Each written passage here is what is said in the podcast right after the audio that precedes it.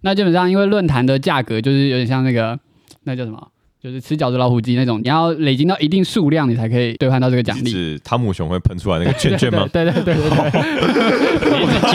对对，一张票、两张票、十张票换一支铅笔，好，算了，大家这种感 觉。哦我懂了，我刚刚完全抓不到那个点，为什么会这样？我因为我们之觉前得是有代沟，我觉得兑换你是没一有个去汤姆很熊 玩过？很很棒的词欸诶、我没有玩推币机耶，完蛋！我以前进去就直接玩大赢家，都没在看票了。你没有看过别人都会喷一堆票嘛？你就觉得哇靠，怎么会有这么多票 啊？那个游戏我都没兴趣啊。你没有经过那种去去捡人家不用的票吗？人家不屑的票，然后你就捡他的票来 用， 真的没有哎、命太好，我爸以前，我爸以前跟我说，就是深色场所不要进去。我都去捡人家的票， 小时候夜市打弹珠，然后就去旁边捡那个弹珠，一样意思。打那个钢珠啦， 哎呀，我好像也捡过， 就不用自己投十块钱。小时候要知道，你还敢拿 去用啊？ 我不敢，我就是捡，不怕被打 我就只是捡不回是家他而他已。他已经放很远了，但钢珠他已经弹到很远的地方。哦，你说你就是捡那种就地是上根本没有人发现，对对对要拿去丢掉那种。对对对，但你本来没有去玩，你是路过捡到，就突然拿那个纸就去去玩的。呃，我忘记了，反正我会捡就对了。啊他吃他吃老板豆腐 啊，他不是吃香豆腐。对，因为十块钱才抽十二十颗，哎、哦那你们以前在大卖场，大卖场不是都有那种，就是先付十块嗯钱，然后呢，就是有个置物箱，然后最后你把你的那个东西拿走之后，那十块钱会吐给你。对啊对然啊，后，但有些人会忘了拿那十块钱。我这我一定拿。我以 前，我以前，我以前在大卖场无聊，我就会每个都 看，然后可能就给你捡个二十块、三十块的。傻眼，傻眼，你用钱从哪赚我？有个更卑鄙的，我国 中学校自动贩卖机，然后他吃我钱，我就打电话跟自动贩卖机说啊。你吃我钱怎么办？他说：“那我等一下把那个十块钱放在自动贩卖机右上角，你就自己去拿那个十块钱。”然后我想说：“哎、只要有人被吃钱，那右上角就出现钱。那我每天都去 取那个被吃的钱，道德沦丧，你那是偷人家钱，臭油爸爸怎么说道德沦丧啊？我我上礼拜我在那个捷运的那个售票机看到有人有五十块没有拿走，我拿去失物招领的、哇！啊最卑劣的事情讲了。呃原来吃豆腐这样养成的。欢迎来到桌游拌饭，我们一起来聊桌上游戏。好，今天我们要聊的游戏是 Concordia，康考迪亚就是一个，基本上如果你比较常追踪桌游，你其实应该蛮常看到它的。它就是一个女人的封面，嗯，因为这是罗马的和谐女神封面，，她算和谐女神。我一直以为是一个菜市场，然后有个阿姨站在前面可是它都叫 Concordia 了，你你的推断其实也是有可能啊，假设那个女的就是康考迪啊，是吗？我不知道，天哪！啊，我一直以呃为那是个市集耶、其实这个作者当时设计好这游戏之后，他其实花了一些时间，他还跑去征询别人说他到底要怎么做这个游戏的封面，然后还有名字要叫什么，他连他游戏主题都想好，哦然后后来才为了想名称跟他的主题，他卡了很久，就他连那个地图都想好就是罗马，但是但是却没有想好名字，甚至后来还上去 B 去问，百位刚刚讲话的这位是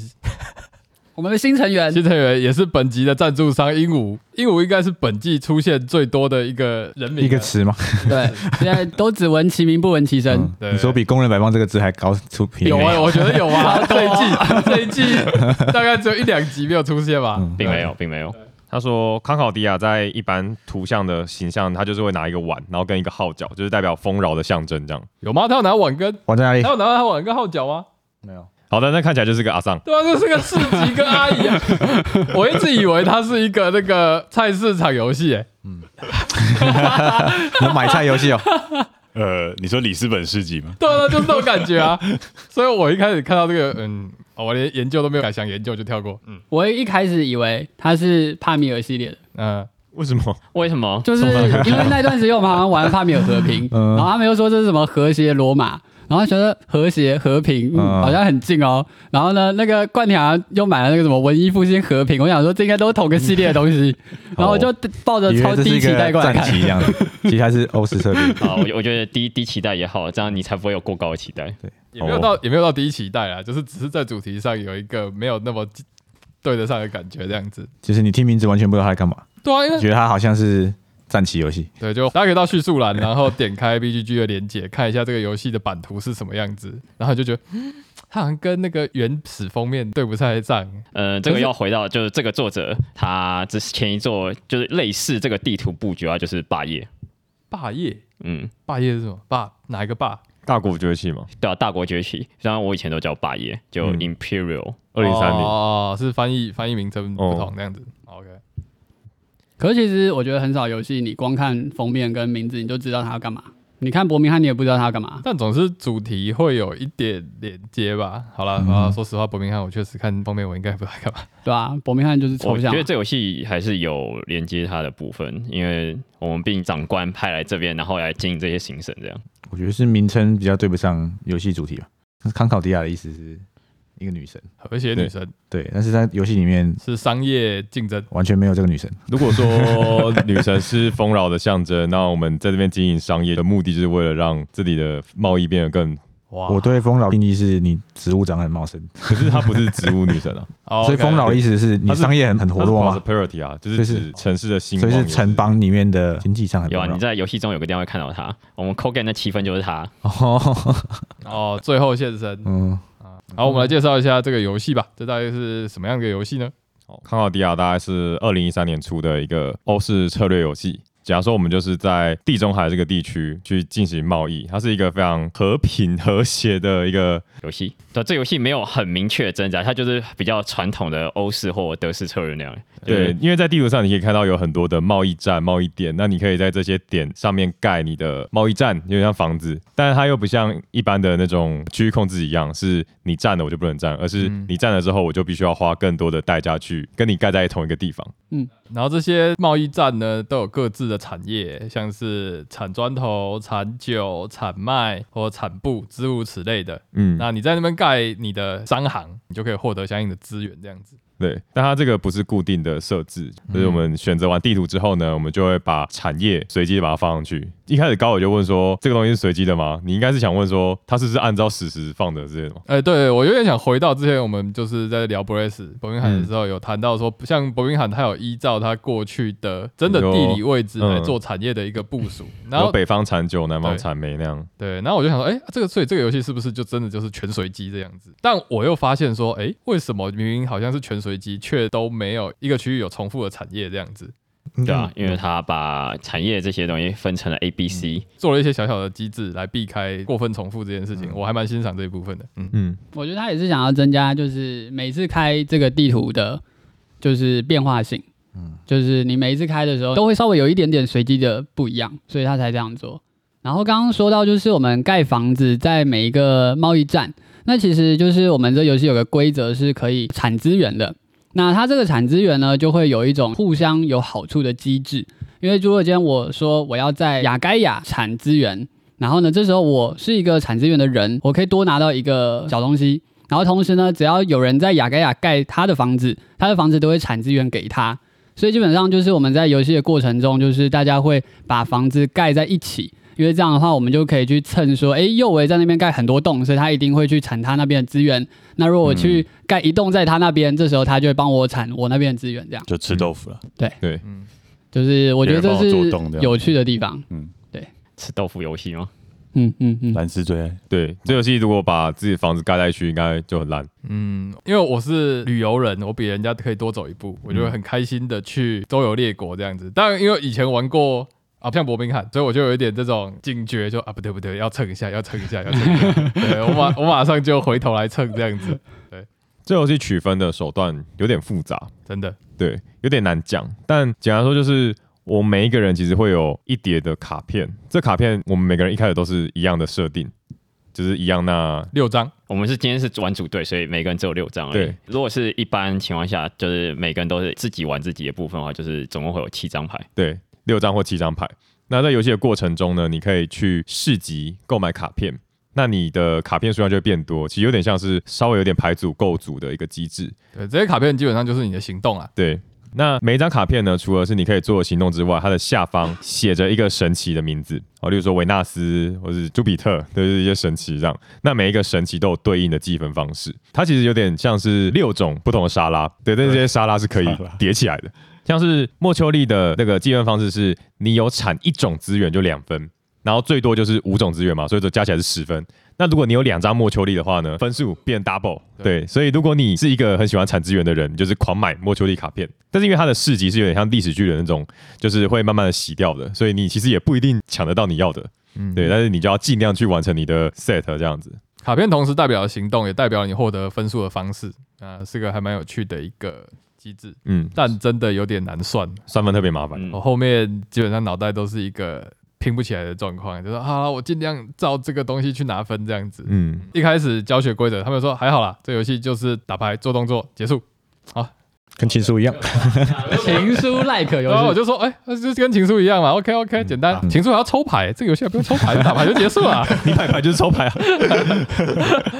呃，之后发现，哎、没有那么简单。对啊，一看你就满手，全部手牌拿在手上，嗯，但其实我觉得他还算单纯。一开始手上一人有六张，那六张卡片其实代表了不同的人物，例如说有建筑师、有外交官，然后有行政长官之类的。对，那例如说我打建筑师，那就是我可以移动人之后盖房子。然后我打行政长官，就是我可以在某一个地区产资源。那基本上我们一开始的时候，就是把这些人物都拿在手上。那轮到你的时候，你从上面打一张出来，这样。那它有一个有趣的机制，就是说，因为我们会一直打牌，所以例如说我第一回合打了建筑师，我接下来回合就不能用建筑师了，但是我可以透过一张卡片叫做保民官，护民官。护民哦官护，民官，嗯，保民官是请收听上一集还在还在那个罗马， 对，好，护民官，护民官这张卡片就是说我打出来之后，我可以把我原本的弃牌堆全部收回来，然后呢，同时就是弃越多卡，我就拿越多钱这样。我觉得他护民官的设计就是这个是基本家庭，那他原本原意上他就是要行动最大化，就是你把你的每一张牌都合理地运用它们，然后最后嗯再一口气收回来，这个是在基本版设计的理念。嗯我蛮喜欢这一点的。非组队规则下，也就是玩家一人一队这个状态下的话，你主要的互动点来自于外交官这张牌，因为有外交官，所以你随时都在盯着人家最后一张打出来的牌是什么。外交官这张卡牌是做什么？你选一个对手，你可以复制他最后一张打出来的牌。我还蛮喜欢这张卡的，因为这张卡就是，例如说，像我一开始手牌堆我只有一张建筑师，但是例如说我之后想要用第建筑师的能力，但我那一张已经在弃牌堆我用过了，这时候我发现，哎，原来就是兰斯他有打建筑师，那我打外交官就可以复制他，等于是说就是它是一个弹性的变化，同时我要盯紧场上的状况这样。嗯，我也蛮喜欢这一点的，因为你常常就是啊，我自己的建筑师没有了，我要用其他人，但可能其他人刚打了刚刚说那个护民官，然后他可能就已经把他的牌收回去了，变成说我没有东西复制，就这个挣扎的这个过程，我是蛮喜欢的。外交官本身就是一个吃豆腐的行为。呃，这个牌里面最有价值就是那个建筑师嘛。那如果你用外交官复制建筑师，代表说你手上又扣了一张建筑师，你就等于之后还有一个主动权可以去自己盖建筑。嗯，但我会觉得说，其实建筑师与参议员他是买牌的，所以我觉得买牌跟对盖建筑本身算是一个两条不同的路线，但你同时又要去完成这两条路线。嗯，因为基本上你盖建筑，就是你在场上这个地图把你的建筑撒出去。我们一人有十五栋建筑，当这十五栋建筑被盖完的时候，其实游戏就会结束。这是其中一个 call game 条件。另外一个 call game 条件就是我们一开始有五个世纪的卡片，嗯对，那五个世纪的卡片大概就是二三十张吧。那二三十张抽完之后，游戏也会结束。对，那分数来源呢是透过卡片的得分沙拉来检视你在场上的建筑的分布。例如说，你可能盖很多栋建筑物，每栋一分，或者是你在很多区盖建筑物，每区一分之类的。所以它就是有点像是你如果只盖建筑不拿卡片，你的分数就不会高；但如果只拿卡片不盖建筑，你分数也不会高。因为是相乘的啦，对对对，嗯所以它游戏概念大概是这样。对啊，因为基本版的时候，你盖房子跟你买牌就是各一张，所以你复制的时候就会想复制这两张。嗯，但是因为你在团战版的时候，你建筑师两队只有一张，但是你买牌那个长官两队有两张，所以你买牌的机会就比较多一点。好就，比嗯这个例就要带到团战规则了。就团战规则它是这样的，就是我们现在是六个人，我们就分三队，两个人一队，两个人一队这样，是就是你的左右两边都是对手。对对对，对，就是 A B C A B C 这种做法，这样好。然后这时候呢，我觉得它有一个有趣的地方，就是说，今天 A 队他打了一张卡片叫做建筑师，做完建筑师之后呢，他的队友也可以同时做那张卡片的效果，所以这时候呢，就是他们两个做完之后才会换下一队再做。对，但是他队友不能说，哎、欸欸打建筑师，我想要建筑师，不行，就是完全不能够有任何出主意上的透露。嗯对，我们刚刚尝试过很多什么唱歌啊，然后就是 用 Siri 播音乐，我觉得我觉得有人叫四月波音乐根本作弊，可以这样吗我 但对可他音乐不会没什么意义啊对，吧？啊播了白饭我也不知道干嘛。我只是想听听我回忆，不是？对，好，所以它规则是有明文说，就是啊、我们今天大家虽然是组队，但是其实不能有战术上沟通，你必须用心灵去沟通，说就是你们互相要做什么事。嗯对，因为这游戏的卡片其实也是公开的嘛，我们是开牌打的，所以你可以看到对方手上还有什么牌。他打出什么牌，剩什么牌，有什么资源，全部对方都是知道的。对，然后跟他的商人现在在哪个节点上面，所以你可以稍微知道这个人要什么。例如说建筑师，你要打建筑师，他一定要在正确的位置，然后有正确的资源才可以盖建筑物嘛。嗯那如果你看到你的队友他其实没有符合，你还打， 对，就是对你就白花一栋，对，就是白花一动，队友就会骂你王八。对，刚刚承认他的面板上，他的资源就明显就是有一个一套一套的，然后他就说我有很重要的事情要做， 作弊 啊！然后然后没有没有没没有吧有没有没有，我就说嗯好，我来研究他到底有什么事情要做，然后我看了半天。我还是没有悟出来。最后游戏结束了之后，他就跟我讲说：“你知道吗？我刚那个资源可以产三支兵。”我就啊，我都在看盖房子，我忘掉产兵的资源是什么了。你说这样产哦殖民啊者吧殖，殖民民者者，殖民民者者，对，殖民者。因为我们基本上会有陆上的工人跟海上工人，地图上有就是陆路跟海路。今天我们就是用陆路的话，我们就可以让那个工人走路上的路线，在走路上路线的时候呢，那道路两边的房子它就可以盖。然后呢，那在海上的时候呢，它就是有船，我们可以让船在海上走海路。那海路也会有路两端的房子这样。那我们一开始各有一支海军跟一支陆军，那我们最多可以产到三海军跟三陆军这样。对嗯，殖民者，殖民者，我觉得不要再打也就是殖民者，他不是不要再兵，对他不要不再是对兵，那要叫什么？陆上殖民者跟海上殖民者啊、 对啊，他就是船跟人啊。嗯，请把啊人就是在陆地上走，船就是在海上跑或水里走。嗯，请把这一集所有的“兵”这个字全部 replace 掉，成那个殖民者殖民者，谢谢。对，对，然后蓝斯等于不要冠再学，等冠式学等于蓝斯。嗯没有人在叫我光学，有啊，每一集都 会出现。上一集，上一集陈恩跟冠廷好像都有叫。啊，我已经放弃这你件们你事们情了。关系好乱啊！ 我每次讲，我都想说，哎，是不是把名字换回来算了？ 我们这第三季的梗先不要破。啊好好好，是好，团战还有一个规则就是，你跟你的队友之间唯一一个可以共用的，对，就是钱，像是呃砖石、麦这种货物类的资源是不能共用的，嗯所以就可以做一些很有趣的动作，例如说我做商人，我做完之后会换队友做嘛，那我就可以先把货物卖掉。然后我队友就会有钱，因为我们钱是共嗯用的，他就可以去市场买他想要的东西。但是过程都不能用沟通的，所以就你要去心电感应，经典感应，蛮刺激的。对。然后，但我这边出现的状况常常是，哦，建筑师爽啊，盖一波。然后然后陈就陈会就说说：“我没得盖。”呃，抱歉，好了，那那我走个路好了。因为建筑师你可以走路之后再盖房子，但是我走完路之后发现我钱盖已不了经房钱子，钱全部都被我用掉我了。记得那时候高尔好像做了大概十分钟，这边我盖这个房子，盖这个房子，盖这个房子， 然后我就转头看陈恩，然后陈恩没有任何转头，就是就是明明伙伴之间是你要做建筑，对方也要做建筑，但我先做建筑，我没有留钱给陈恩盖。 其实所有房子几乎都要砖头，但只有盐城不用砖头，所以其实盐是一个万用资源，它是很重要的。所以那时候其实我可以盖盐城，哦但是你很嗨的把它自己盖掉了。哟呼！对，然后呢，我也不能跟他讲，就是说，就是那边是我眼巴巴已经准备好资源，就等你让我盖了这样。恨在心里，口难开啊！对啊，这就是我们在欧式策略游戏里面，然后玩一个心灵共感，对，然还有后心灵同线，啊对啊灵光同对对线。对对，然后就是我可能说，哎，少买个东西，留点钱给陈恩好了。就陈恩下一回卖东西换了更多钱，对，就会有这种事情发生，这样子。 嘿嘿嘿嘿。但是反过来说，也会有那种就是互相搭上线的时候，嗯，对，就是当今天你队友可能很想要做某件事情，然后你 bingo 了，这时候互相就蛮爽的。蓝斯有打打我吗？我们有搭过线吗？没有， 我刚刚看到蓝斯就说：“我来打这张大石好了。”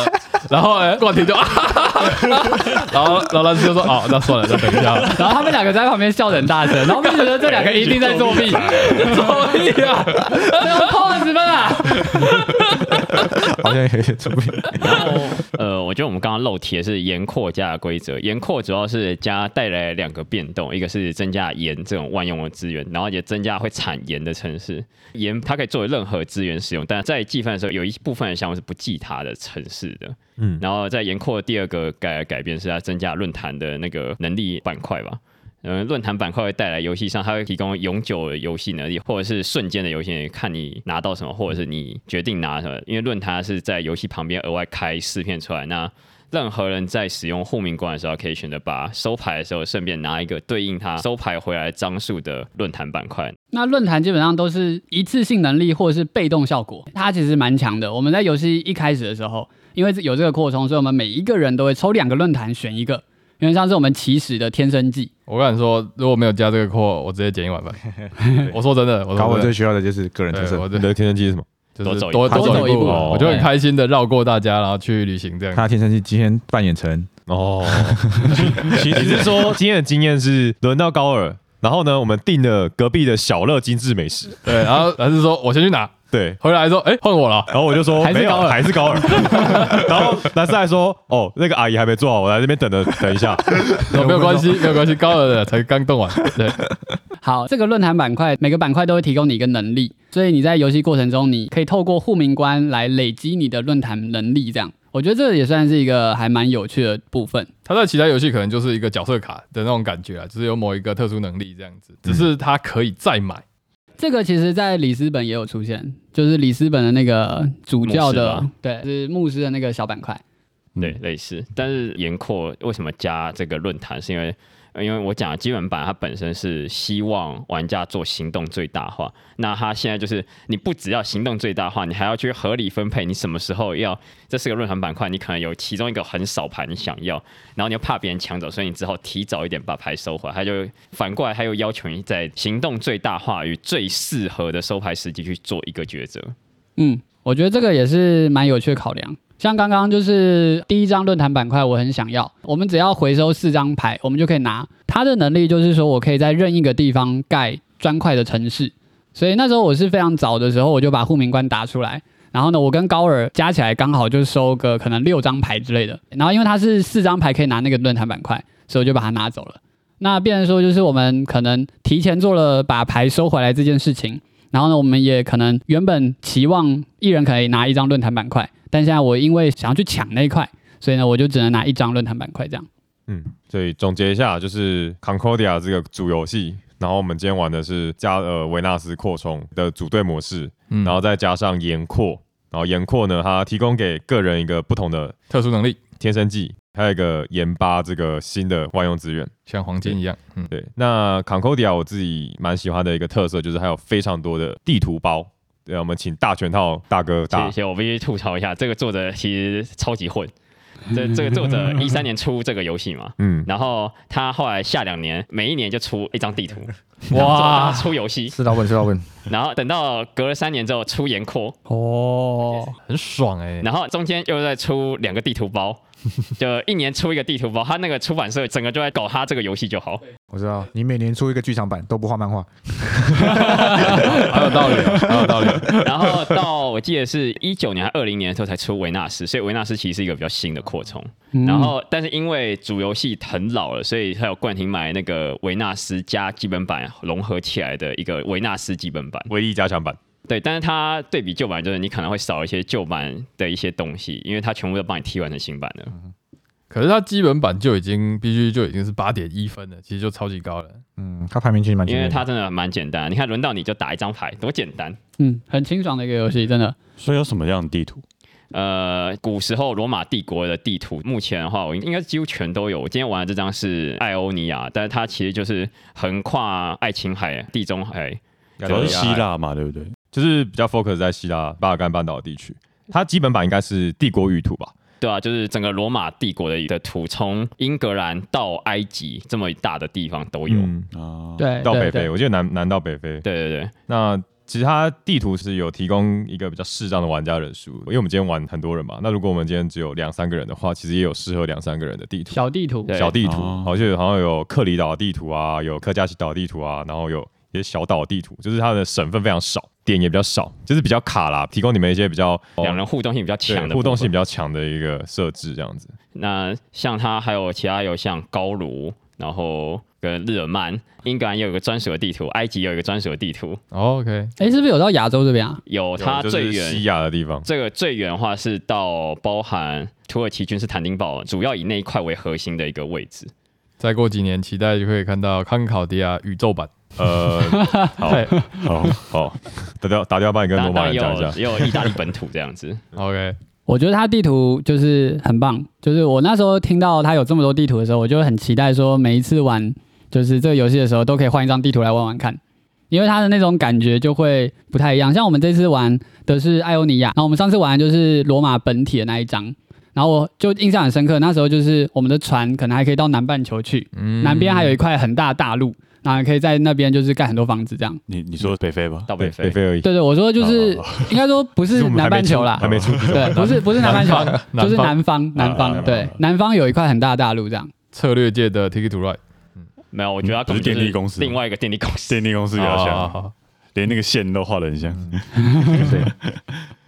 然后另外一个就是我们今天玩组队嘛，所以组队还有一个特色就是每个队伍第一个动的人，他会有一个牌，就是他队友才能帮他用。如果我是我们那一队后动的人，我有外交官，我的另外一个队友他是先动的，他有建筑师，对他没有外交官，但是你没有建筑师，对对对所以你对就对希望他的动作帮你做，或你帮他做他的动 作。所以刚刚有一个状况很好笑，就是呢，我们刚刚顺序是右维，然后高尔，接下来是兰斯，然后呢，右维跟高尔呢都打了建筑师，然后呢，兰斯呢就偏不打建筑师，我就反骨， 对，然后呢，后来轮到冠廷的时候呢，冠廷就会觉得说，为什么你不打建筑 师？我没有建筑师哎、你该搞什么鬼啊？ 我就要你复制嘛。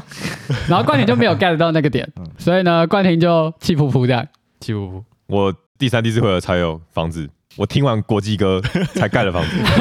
你第一回合动的时候就可以有房子了，对，因为这个游戏其实我们一开始大家都在同一个点出生，所以先盖房子的人是可以先去抢位置的。嗯对，然后呢，那冠廷好像是我们已经都盖了好几 round 了，然后他才盖了他人生第一栋房子这 样。太多意这个外觉得了。蛮有趣的。我觉得我的游戏体验变良好，就是在我买的建 筑师，我再也再也没有看队友脸色。那你还是不要吃豆 腐。对，但是我后来我中期想到一个策略，就是我先把钱花光，我队就不会花我钱。 好王八的策略，我们是会有哎、为什么这两个人可以赢啊？ 打成这样是我我觉得可能不是作弊啊？有默契，应该不是胜利的制胜关键嗯吧？呃对，我们都有把利益最佳化。对，我们应该是我们自己的利益，不是他们刚刚在旁边笑得这么大声，不是应该先扣二啊先十扣分吗？这个，扣是卖自己拿。 没有。我那时候如果有打 pass 给他的话，他还是自我的做啊，他完全没有照我的 pass。你是白饭我吗？们打话是这样子，如果他这张牌笑了，我就不打；他这张牌哭，我就 打。对，所以他其实超不想要你打那张卡的。我跟你讲，我们的玩法完全是按照经济学原理哦，的，直接良心良自心己也竞玩。争这样子，对， 有竞争才会成长。对 对体对制内竞争，像我在这边什么留钱都是多余的。对我把兰斯看成是我这一场最大的对手，哦， 要研究他的策略。哇， 还有道理啊！对啊，我我还是觉得我们两个好像不太适合当一 对，因为我们两个都太想要出风头了，都想要自己秀。没有，但我告诉 你，刚刚那个蓝斯他有他有就是不小心讲出来，但最后冠廷真的没有照那个做，因为这游戏呢在团战的时候有一张卡叫大使，那张大使就是完全破例，就是可以跟队友沟通说你应该要打什么牌。嗯，所以呢，当今天蓝斯打了大使之后呢，那个能力就是说我建议冠廷打就是行政长官，嗯，嗯，然后呢，那行政长官呢有两个选项，第一个就是拿很多钱，对，然后第二个就是收很对多我资也源讲。出来，那时候蓝斯已经先讲出来了，我建议你拿行政长官拿很多钱。对，哦但是你知道吗？我没有照他的做，作弊这规则对我们有什么用？我们根本就不会照队友的做。 我好想打 combo，每次都被动 combo。然后我兰斯是缺钱，但是呢，我想说，但是这样我就可以赚更多钱了。来我是这位啊个自私自利的展现。我们这样默契是好还是不好？我觉得非常不好。作弊啊！